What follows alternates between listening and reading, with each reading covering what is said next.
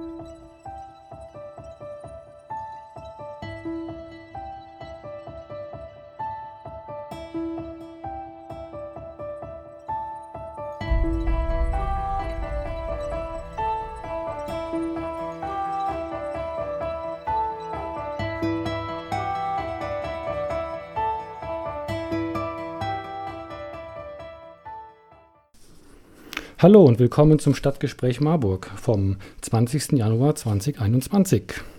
Heute mit einem Interview mit Barbara Schlemmer. Da muss jetzt alles ganz schnell gehen. Heute wurden die Aktivistis rund um den Danny aktiviert, da dort ein größerer Polizeieinsatz mit Fellaktionen einherging. Barbara Schlemmer vom Aktionsbündnis Keine A49 war vor Ort und gleich mit uns im Gespräch.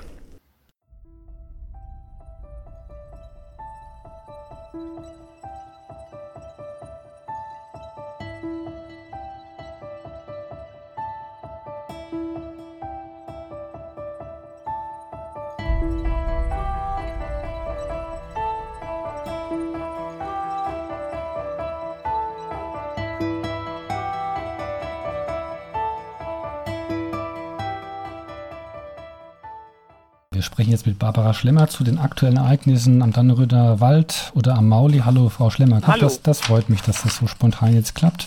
Genau, was ist denn geschehen? Sie waren vor Ort. Was ging im, im Danny oder besser im Mauli vor sich? Ja, heute hatten wir einen Einsatz im Maulbacher Wald. Sehr überraschend. Heute Morgen äh, 7.20 Uhr rappelte mein Handy und mir wurde mitgeteilt, dass es dort zu Fällungen kommen wird, dass die Polizei in, mit einem Großaufgebot dort ähm, in den Wald, in die Meisebach, sogenannte Meisebach eingefallen ist und dort ein Anwesen umstellt, das Anwesen des Jagdpächters. Zu dem Zeitpunkt war jetzt noch nicht ganz klar, was sie dort machen werden, weil ja dort noch mehrere Fällungen anstanden, einmal auf dem Gelände des Jagdpächters und dann eben noch entlang der Trasse, wo man ja die Stromleitung äh, verlegen möchte. Und das klappt aber nicht so wie in der Planfeststellung vorgesehen. Man muss die jetzt aus technischen Gründen anders verlegen und aus dem Grunde ergibt sich jetzt die Notwendigkeit, noch weitere 300 Bäume zu fällen. Das ist auch sehr alter Baumbestand dort, ähnlich wie im Dannröder Wald, ein alter Buchen- und Eichenbestand und wertvolle Bäume und die will man jetzt da auf oder muss man noch auf einer ähm, Fläche von etwa einem Hektar fällen. Da gucken wir schon eine ganze Zeit mit Sorge drauf, denn nach unserer Überprüfung ist das nicht Teil der Planfeststellung und so gesehen äh, ist meiner und unserer Auffassung zufolge dort auch kein Eingriff möglich ähm, ohne Öffentlichkeitsbeteiligung. Und da sind wir natürlich äh, auf dem Sprung. Und deshalb war ich heute Morgen dann auch recht schnell unterwegs, um äh, mir anzugucken, was dort passiert ist. Frau Schlemmer, gehen wir gerade mal einen Schritt zurück und rollen das ein bisschen langsamer auf. Erstmal vielleicht zu Ihnen, wer Sie sind und wo Sie Ihre Rolle rund um die Proteste gegen die A49 sehen. Ja, also ich bin hier ähm, eigentlich völlig äh, ja, per Zufall zu dem Thema gekommen. Ich bin in der Kommunalpolitik tätig bei den Grünen und bin hier Sprecherin der Grünen vor Ort und bin dadurch in diese Gruppe gekommen, die sich schon lange mit dem Widerstand gegen die A49 beschäftigt hat. Ich bin ja aus Wiesbaden vor einigen Jahren erst wieder hier zurückgezogen nach Homberg oben und ähm, dann bin ich auch bei diesen Schutzgemeinschaften Glental und Obental eingetreten und dann hat man mich eines Tages also ja im Prinzip eingeladen, um äh, 2018 nochmal die neue Situation zu bewerten. Man hat ja gedacht, die Autobahn kommt nicht, weil ja die Freiherren von Schenk ihren Wald nicht hergeben wollten, die Dannröder Wald. Das ist ja ein Besitz der Freiherren von Schenk. Und dann haben die sich eben doch mit dem Land Hessen geeinigt. Und nun war das Rätselraten groß, was macht man da? Und da wurde ich eingeladen zu einer äh, Sitzung, zu einer Jahreshauptversammlung von der Schutzgemeinschaft Lehntal damals. Und dort bin ich dann in dieses Thema richtig, sagen wir mal, eingestiegen und habe gesagt, also hier kann man aus meiner Sicht nur noch was bewirken, wenn man sich da wirklich zusammenschließt und ein Netzwerk bildet. Denn es gab ja viele Gruppen, die so sehr vereinzelt hier gekämpft haben für sich, über 40 Jahre teilweise hinweg und auch tolle Erfolge haben. Sie haben es ja verhindert, dass die Autobahn gebaut wurde, aber man stand jetzt an einem Punkt, wo man gesagt hat, hier kann man nichts mehr bewirken im Einzelkampf, man muss sich vernetzen und dann haben wir eben aufgrund dessen auch das Aktionsbündnis Keine A49 oder Stopp A49 gegründet, das aus sieben Gruppen besteht und ähm, das eben von den Grünen in Homberg-Ohm jetzt auch speziell aktiv unterstützt wird. Und meine Rolle ist eben, äh, dort, dort auch in dem Aktionsbündnis bin ich Sprecherin und ich bin Sprecherin der Grünen, wobei ich das schon streng trenne, weil ja gerade auch aufgrund des politischen Hintergrundes ähm, wir mit den Grünen in Hessen in, äh, an der Landesspitze ja nun nicht wirklich zufrieden sind mit dieser Politik. Also ein bisschen im Clinch, kann man sagen. Ja, da liegen wir sehr, also mit Tarek al-Wazir liegen mhm. wir sehr im Clinch und das machen wir auch ganz deutlich wir haben das ja auch sehr verfolgt, also bis zur Räumung, also die Zeit der Besetzung bis zur Räumung dann im Dezember. Welche Strukturen gibt es denn jetzt noch dort von der Besetzung, also von der Mahnwache bei Dannenroth bis zu diversen Camps? Also was ist denn da gerade an Aktivitäten vorhanden? Die Strukturen bestehen noch. In Dannenroth haben wir noch die Mahnwache. Dort gibt es auch noch das Camp, das ist auch noch besetzt. Es ist jetzt nicht so stark besetzt wie zu Zeiten natürlich, als der Dannröder Wald noch stand. Viele Menschen sind natürlich jetzt auch erstmal nach Hause zurückgekehrt und müssen sich erholen, wie wir übrigens auch. Das war eine sehr anstrengende Phase. Das Camp besteht aber noch und wir haben ja auch dort dieses Gasthaus, das leerstehende in Dannroth, das ja auch zur Verfügung steht. Was viele ja nicht wissen und was auch oftmals sehr falsch berichtet wird, ist, dass ja das Hauptklientel der äh, Aktivisten rekrutiert sich aus Studenten. Ja, dort hat einer jetzt vor paar Wochen seinen Doktor Titel gemacht und hat äh, seine Doktorarbeit während der Besetzung geschrieben. Also man muss einfach mal sagen, das sind Leute, die sich um äh, die Welt Gedanken machen und mhm. ähm, die haben auch eben dieses Gasthaus als Infrastruktur, um dort zu studieren, Online-Semester jetzt wegen Corona. Genau, da gab und es WLAN und da konnte man ja der Vorlesung folgen, ne? ja. Ja, da konnte man sehr folgen und man muss ja sowieso sagen, also das sind ja IT-Künstler, da müsste ja unsere Gesellschaft erst noch hinkommen, was die können. Die sitzen im Baum, werden geräumt, machen gleichzeitig ein Video und stellen es auf Twitter. Also das muss man auch erst mal können. Und ich bin ja selber, habe lange Jahre EDV-Unterricht erteilt und bin da ganz äh, fasziniert, was man da so machen kann. Und das sind ja alles Kompetenzen und ähm, also das besteht in der Form weiter, dass sie das als Klimacamp fortführen wollen. Die Genehmigung ist ja bis zum 1.3. noch erteilt. Und es gibt auch noch die Mahnwache Schmidthof auf der Seite im Klental, die wird auch noch betrieben vorerst. Also die ist nördlich des Dannenröderwaldes. Mhm. Was ist denn heute genau passiert? Ja, man hat jetzt heute Morgen also dieses Grundstück von dem Jagdpächter dort in Maulbach tatsächlich ja betreten und hat das Tor aufgebrochen und hat dort einen Teil des Grundstücks tatsächlich ähm, enteignet, im wahrsten Sinne des Wortes, ähm, dass die Polizei da draufgegangen ist und der Jagdpächter an sich ist derzeit nicht äh, zu Hause gewesen, ist unterwegs in Italien sogar, glaube ich, wegen einer Dienstreise. Und der hat und oder hätte das nicht zugelassen? Er hätte es nicht zugelassen. Mhm. Also der führt ein Verfahren, ähm, hat einen Anwalt, führt ein Verfahren und das Verfahren ist noch nicht abgeschlossen. Die Frau und seine Tochter waren dann dort und die haben mir berichtet, dass sie gerade erst die Grundsteuer entrichten mussten, äh, und zwar für das gesamte Anwesen. Und gleichzeitig wird ihnen das halbe Anwesen heute sozusagen entrissen. Man hat dann dort Pflöcke in den Boden eingehauen und die Frau äh, des Jagdpächters hat dann versucht, das irgendwie aufzuhalten und hat nochmal klargemacht, dass dieses Enteignungsverfahren noch nicht abgeschlossen ist, dass man dagegen ja noch äh, Widerspruch und äh, also juristische Schritte laufen hat. Das hat aber offensichtlich ähm, niemanden interessiert. Sie hat dann noch mit ihrem Anwalt telefonieren können und man hat aber ihr gesagt, also das hat alles jetzt keine aufschiebende Wirkung, was vorgetragen wird und man schafft jetzt da Fakten. Und dann hat man eben von 9 Uhr bis 13 Uhr diese schönen, wunderbaren alten Bäume, die auf diesem Grundstück standen. Das waren sehr alte Eichen und sehr alte ähm, Douglasien und äh, wunderbare Bäume. Die hat man dann eben abgesägt und hat sie auch gleich auf einen Hänger gepackt und hat sie gleich wegtransportiert. Dabei hat man Flurschäden angerichtet, Zäune und sonstiges kaputt gemacht und hat äh, abgesteckt, wo jetzt sozusagen das Grundstück der Leute endet. Und ähm, die wurden dann auch gebeten, also sämtliche Menschen, die dort anwesend waren, es waren wohl einige Maulbacher da auch, also es war schon eine größere Gruppe von Maulbachern da, die sich da solidarisiert hat, die wurde dann abgetrieben. Wie viel Polizei war das, Frau Schlemmer? Also ich war ja immer überrascht, wie martialisch die Polizei mit bis zu 2000 Leuten da aufgetreten ist. Wie ja. viel waren das denn diesmal? Also diesmal war es wohl eine Hundertschaft von der Polizei und ähm, 80 bis 100 Personen von der Polizei, die ähm, Damen, die beiden äh, Besitzerinnen, sage ich jetzt mal, die haben ja also geschildert, dass äh, rundrum das Grundstück komplett unzugänglich war. Also die haben im, im, ist im Kreis umstellt. Es kam auch keiner mehr von außen rein und haben das alles abge, abgesperrt, hermetisch abgesperrt. Das kennen wir schon, das machen sie ja meistens so. Erinnert mich so ein und bisschen an so eine Art Raubrittertum oder so. Ne, das oder? Ist, aus meiner Sicht ist das Raubrittertum. Man kommt da, man sperrt ab, die Leute, die drin sind, werden in der Ecke gedrängt, also getrieben.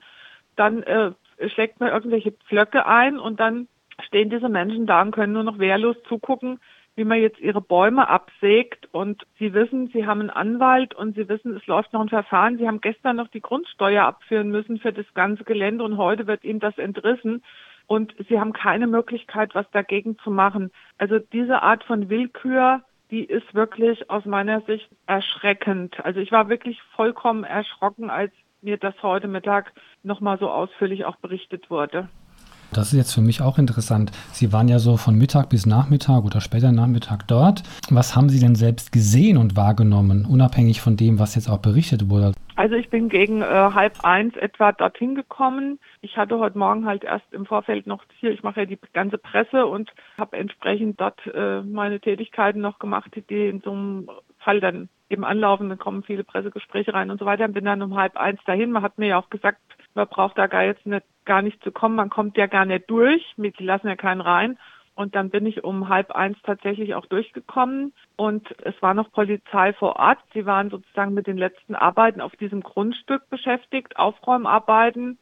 Und äh, es waren noch zwei größere Fahrzeuge dort, die Holz transportiert haben, also so mit so einem Greifarm und solche Bagger, die halt das Holz zusammengeschoben haben. Da waren sie aber schon abseits dieses Gebietes auf der gegenüberliegenden Seite. Da haben sie dann auch noch einen Teil von alten Bäumen, Buchen gefällt. Das war mir jetzt völlig unklar, wozu die gefällt wurden. Die stehen in überhaupt keinem Bezug zur Trasse, aber die wurden dann auch noch gefällt. Und dann hat man eben diese Baumstämme zusammengetragen und ähm, auf der gegenüberliegenden Seite im Prinzip Holz aufgeräumt und aufgeschichtet. Und äh, wir haben dann dort äh, uns das alles angeguckt. Es war außer mir waren noch andere vom Aktionsbündnis mit und haben dort auch Fotos gemacht und das dokumentiert. Und dann sind sie aber relativ schnell, sowohl die Forstarbeiter als auch die Polizei, die wir, dort vor Ort noch angetroffen haben, würde ich sagen, spätestens nach einer Stunde haben sie sich dann entfernt und haben dann aufgehört zu arbeiten. Ja, und für mich war ganz wichtig, ähm, ob die gegenüberliegende Seite noch unversehrt ist, da wo wir auch eine Eingabe gemacht hatten, wo die Stromtrasse verlegt werden soll. Da hatten wir die große Befürchtung, dass sie da heute auch anfangen zu roden. Und ich hatte ja die ähm, Eingabe bei der oberen Naturschutzbehörde gemacht, sowie auch bei der Frau Hinz, also Umweltministerium in Wiesbaden und bei der mhm. Planfeststellungsbehörde, dass unserer Kenntnis zufolge im Planfeststellungsbeschluss diese Rodungsfläche überhaupt nicht enthalten ist, auch keine Ausgleichsfläche dafür und dass sie aus unserer Sicht dort ohne Öffentlichkeitsbeteiligung, insbesondere Beteiligung der Naturschutzverbände, überhaupt nichts machen dürfen. Das ist mhm. aus unserer Sicht illegal. Mhm. Und das haben wir mal genau ins Auge genommen. Da haben sie auch nichts gemacht. Dann sind sie so gegen 14 Uhr abgefahren und haben auch ihre Fahrzeuge zurückgezogen. Mhm.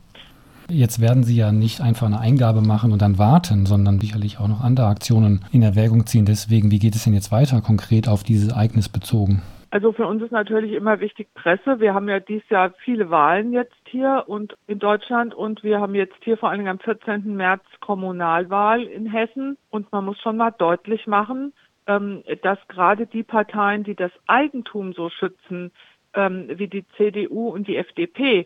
Immer normalerweise, wenn irgendeiner was von Enteignung sagt, hört man die eigentlich ständig sofort Widerspruch erheben und sowas geht gar nicht. Also gerade die CDU und die FDP stehen ja für einen Schutz des Eigentums. Und da muss ich mal sagen, wir haben hier eine CDU-geführte Landesregierung und wir haben auch eine CDU-geführte Bundesregierung und dass unter solchen Parteien, die eigentlich das Eigentum so hochhalten, so vorgegangen wird, das ist ja kein Einzelfall. Das haben wir jetzt schon hier mehrfach erlebt wie diese Enteignungen stattfinden, dass man mit den Leuten auch nicht spricht, dass die plötzlich ihr Gelände nicht mehr betreten dürfen, dass sie von ihrem Gelände runtergetrieben werden, dass man mit martialischem Polizeieinsatz das macht, statt mit den Leuten sich ordentlich mal zu unterhalten.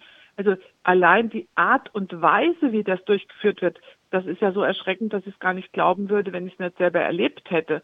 Also da ist für uns wichtig, die Öffentlichkeit herzustellen, das in der Presse klarzumachen und auch wirklich als politischen Druck aufzubauen und was die ähm, Rodungsgeschichten betrifft, da werden wir natürlich mit allen juristischen Mitteln auch weiter äh, kämpfen. Wir werden das nicht nur öffentlich, öffentlich machen, sondern wir werden auch alle Möglichkeiten. Wir haben verschiedene, ich glaube, fünf Fachjuristen mittlerweile, mhm. mit denen wir zusammenarbeiten. Wir werden jeden einzelnen Befund, den wir dort erheben und der nicht in Ordnung ist, werden wir juristisch aufarbeiten. Mhm. Welche Unterstützung brauchen Sie und die Aktivistis gegen die A49 aktuell?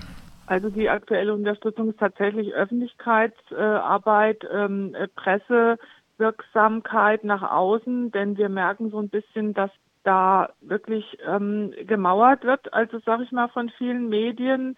Es gibt in Marburg eine Zeitung, die den Leuten sagt, wir haben im Jahr 2021 keinen Leserbrief rausgebracht zur A49, wir werden auch keine mehr rausbringen. Also wir merken, dass dort tatsächlich in der Medienlandschaft sich was ereignet hat, was uns es sehr, sehr schwer macht, überhaupt noch durchzudringen mit dem Thema. Also das wird irgendwie verhindert, dass wir öffentlichkeitswirksam uns noch äußern können. Das heißt, wir müssen jetzt auch gucken, dass wir auf andere Kanäle kommen, dass wir mehr über Social Media machen. Man blockiert uns über die öffentliche Presse so ein bisschen.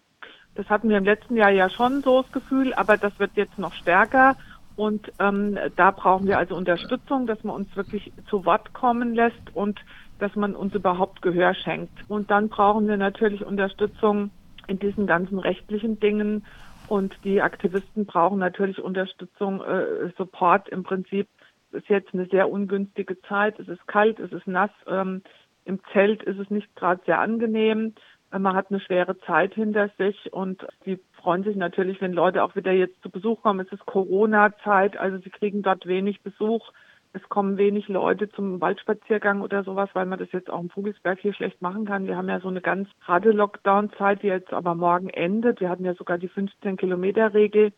Und ähm, dann werden wir auch ähm, wieder Werbung machen, dass mehr Menschen wieder nach Dannrot kommen, sozusagen, dass sie sich auch mehr getragen fühlen wieder von der von der Gesellschaft und nicht so, sagen wir mal, so losgelöst jetzt in ihrem Camp da sind. Ich glaube, das sind so die wichtigsten Punkte mhm. gerade eben. Gut, teilweise haben Sie es schon angesprochen, wie kann man mitmachen? Es gab und gibt ja den Infopoint, da geht man hin, da kann man gleich sagen, was man spenden kann, wo man sich einbringen kann, mit wenig Zeit, mit viel Zeit.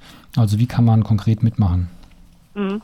Also Spenden ist schon mal ein sehr guter Hinweis im Moment. Also wir werden ja die Wasserklage noch erheben und ähm, ich glaube, wir haben jetzt ungefähr 20.000 Euro bereits äh, dafür zurückgelegt. Äh, das werden wir ja als nächstes in Angriff nehmen, dass wir nochmal dieses Planergänzungsverfahren, was ja Tarek Al-Wazir nicht durchführen will, also wir werden da äh, klagen, dass das Wasserrecht nicht ordentlich umgesetzt wird. Da haben wir große Bedenken und deshalb, also Geld ist immer ein Thema. Wir haben vor, dort einen Stützpunkt zu errichten für äh, den äh, sozusagen Klimaaktivismus generell, der auch über den ersten Dritten erhalten bleiben soll. Wir haben uns jetzt ja vernetzt auch mit anderen äh, Gruppen, die gegen andere Autobahnen oder solche Infrastrukturprojekte sich einsetzen und generell für eine Verkehrswende. Und es kristallisiert sich schon raus, dass sie bei uns ganz viel Know-how abrufen, wie man solche Strukturen, Aktionsbündnisse, sowas aufbaut. Und unsere Idee ist jetzt schon, dass man in Dannroth, wir haben auch ein entsprechendes Gebäude dort schon im Visier, einen Stützpunkt tatsächlich für eine Klimagerechtigkeitsbewegung mitten in Deutschland gründet, der von dort aus auch seine Aktivitäten entfaltet in jede Richtung, ähm, die man sich da in diesem Bereich vorstellen kann und insbesondere auch ähm, Aufklärung, Reden, Vorträge, Unterstützung, äh, Strukturen aufbauen und sowas. Und da können wir jede helfende Hand auch gebrauchen, die da mitarbeiten möchte, mit Ideen in Arbeitsgruppen, also nicht nur finanziell, in jedem Fall auch so mitmachen, würde ich jetzt mal sagen, in den verschiedenen Bereichen, die sich da jetzt ähm, entwickeln. Ich bedanke mich, Frau Schlemmer, und gute Zeit, viel Erfolg, schaffen Sie es gut, bleiben Sie gesund. Genau. Ja, Sie auch. Vielen Dank. Bis dann, tschüss. Jo, tschüss.